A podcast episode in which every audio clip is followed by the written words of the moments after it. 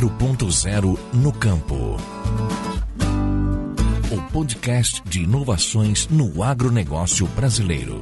Apresentação: o Tassiano Neto.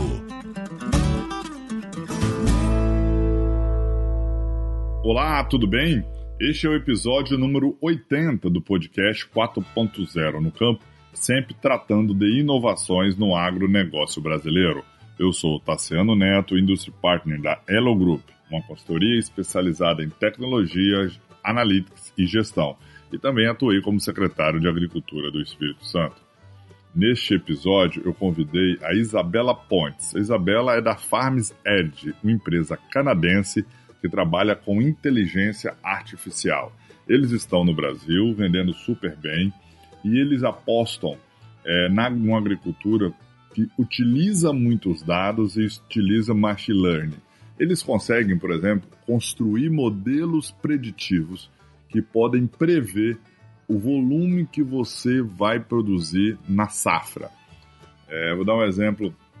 É, através de vários inputs, né, de imagem de satélite, de informações de tratores com telemetria, é, com tudo isso, é, é, consegue a, a, construindo esses modelos preditivos, eu falei um tempo atrás sobre isso, através de inteligência artificial. Isso tem muito a ver com, com na veia, com analytics, né? Que é uma coisa que a gente tem desenvolvido muito lá na Elo, com, com vários clientes usando analytics. É o que, que eu tenho dito, sabe, para todo mundo? Que até então nós tivemos três grandes revoluções que trouxeram a agricultura até aqui: a revolução biológica, a revolução química e a revolução da mecanização. Para o próximo salto de produtividade, essas três é, fronteiras vão continuar existindo? Vão, mas elas vão contribuir menos para o conjunto da obra. O próximo conjunto da obra é utilização de dados, é utilização de tecnologia. Não é algo diretamente envolvido com a produção rural. Vou dar um exemplo: é, é uso de drone é, uso de nanosatélite te dando o dado da sua propriedade a cada dois dias, uso de avião sobrevoando, é, uso é, de dados, né? a quantidade de dados imensa que a gente tem no campo a gente não utiliza. A gente faz análise de solo para plantar no início da safra, antes de começar, antes de plantar. Depois fica um, dois, três anos sem fazer análise de solo. E é possível ter dispositivos que te dão análise de solo e te ajudam a fazer acelerar o processo de correção do solo, por exemplo, de déficit nutricional, de forma muito mais rápida. Então, a utilização de dados é a nova fronteira da agricultura, tem tudo a ver com a agricultura 4.0, né, com o nome do nosso podcast, e é a nova fronteira que existe na agricultura. É, é a partir daí que a gente vai ver grandes saltos em produtividade, a partir de uma análise de dados correta e de construção de modelos preditivos é, desses dados a partir desses dados. Eu vou soltar agora a entrevista com a Isabela, é, que representa no Brasil essa empresa canadense, canadense Farms Edge. Eles já estão bem avançados em soja e cana, mas dá para ir para outras culturas. Vale a pena você ouvir é, essa entrevista.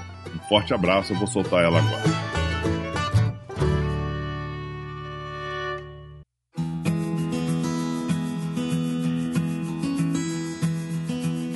Coluna 4.0 no campo recebe hoje a Isabela Pontes, que é gerente de marketing do de produto de uma startup, de uma empresa canadense chamada Farms Edge, e trabalha, a Farm já está também no Brasil, na Ucrânia, na Rússia.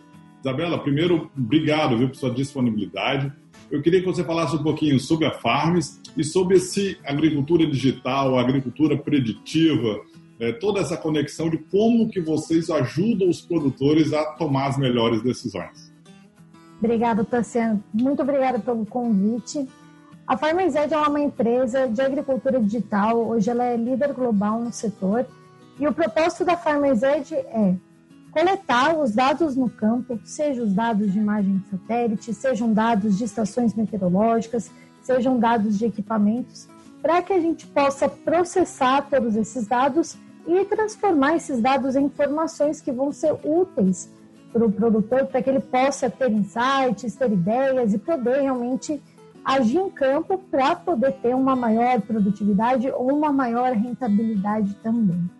Então, é bem interessante porque quando a gente pensa é, mesmo na agricultura digital e ver os equipamentos em campo, a primeira coisa que a gente pensa é: puxa, estou vendo aquele dado do equipamento, a velocidade do equipamento, eu estou vendo a estação meteorológica coletando um dado de precipitação ou de temperatura, mas vai muito mais além disso, né? Toda a parte das análises, todo, toda a parte né, dos processamentos de dados que a gente faz mesmo, traz ao produtor outros serviços, outras soluções né, que vão ser bem úteis para ele também, como o caso que você falou das modelagens preditivas. Eu acho que eu percebo muito isso, é, que esse é o pulo do gato, né? Assim, que cada vez mais o produtor está tendo informação, né? Tem, o trator gera informação, o satélite leva, o drone gera, leva, os dispositivos no campo levam informação, mas vocês conseguem juntar tudo isso e ajudar o produtor é, na tomada de decisão, fazendo modelagens. Esse é o pulo do gato, né? Esse, com certeza, com certeza. É muito interessante, porque vamos, eu vou pegar aqui só como uma, um exemplo, né, a, as estações meteorológicas. As pessoas, quando vêm né, a, a Farms, pensam, puxa, né, vocês vão instalar uma estação meteorológica na fazenda? E, na verdade, a estação meteorológica é só uma parte de vários dados, né, que ele pode tomar uma, uma gama de soluções que vai ajudá-lo muito. Né? Então, por exemplo, ele está vendo o, os dados da estação meteorológica dele em tempo real. E ele está vendo umidade relativa, ele está vendo a velocidade do vento, a temperatura. Nisso, ele já consegue tomar a decisão se vale a pena ir para campo é, com o pulverizador e fazer uma aplicação ou não. Né? Porque a aplicação bem realizada, ela depende muito de é, precisa realmente ter uma condição meteorológica boa, né, para fazer esse tipo de aplicação.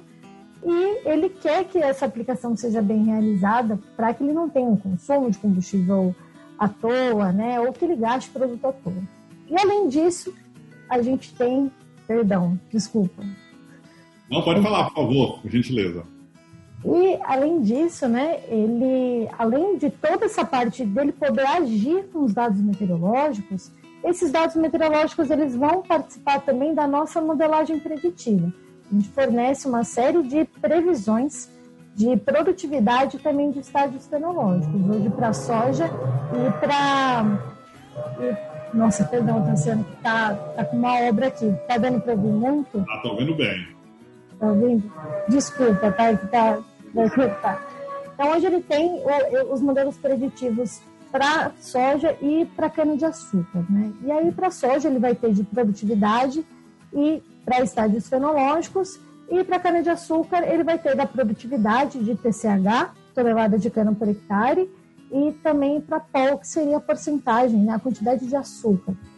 E é muito interessante porque ele já começa a também ter um outro nível de planejamento, né? Ele sabe quando o talhão dele vai entrar em R1 para soja, por exemplo, ele já sabe quais caminhos ele vai ter que começar a fazer um certo tipo de aplicação, pode ser de fungicidas, de micronutrientes, quando que ele vai planejar realmente os monitoramentos a campo, né, para identificar as pragas que estão a campo.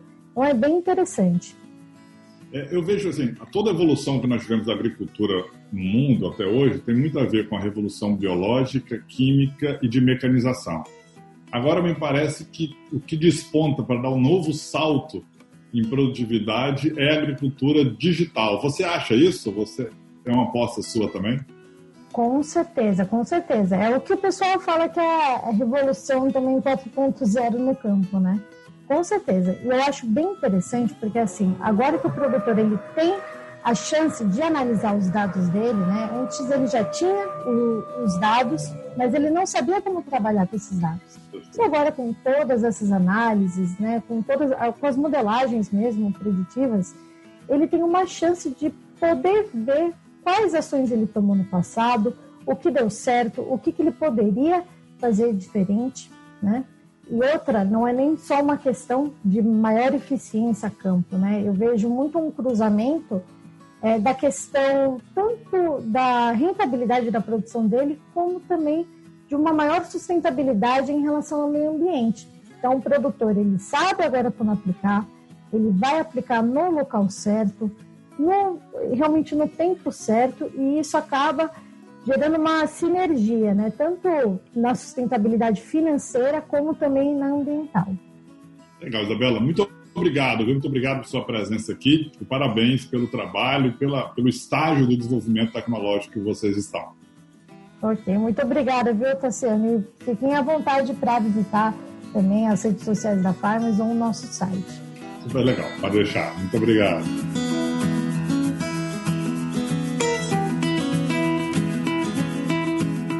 E aí, o que, que você achou?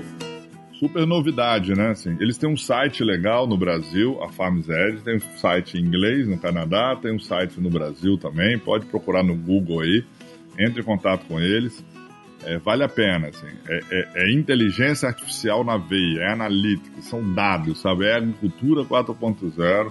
Eu vou cada vez mais falar sobre isso aqui, sobre construção de modelos preditivos, é, é, como usar dados para acelerar o processo é, de tomada de decisão dentro do campo e sair daquela lógica do conhecimento, né? Eu vou lá, olho o campo, vejo que tem uma folha tá amarelada, tá vermelhada, e a partir daí eu tomo uma decisão, acho que é alguma coisa, ou vejo alguma infestação e tomo uma decisão. É, nós vamos fazer isso, cada, não ver isso cada vez mais automatizado no campo. Isso que são, que, que é uso de dados, isso que é analytics, isso que é inteligência artificial. Eu vou soltar é, eu vou agradecer você pela, pela, pela, pela companhia nessa semana. Muitíssimo obrigado. Um forte abraço e fique com Deus.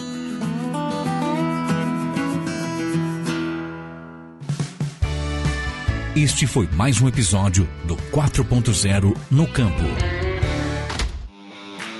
Esse programa foi produzido e editado por Na Trilha, podcast Transmídia.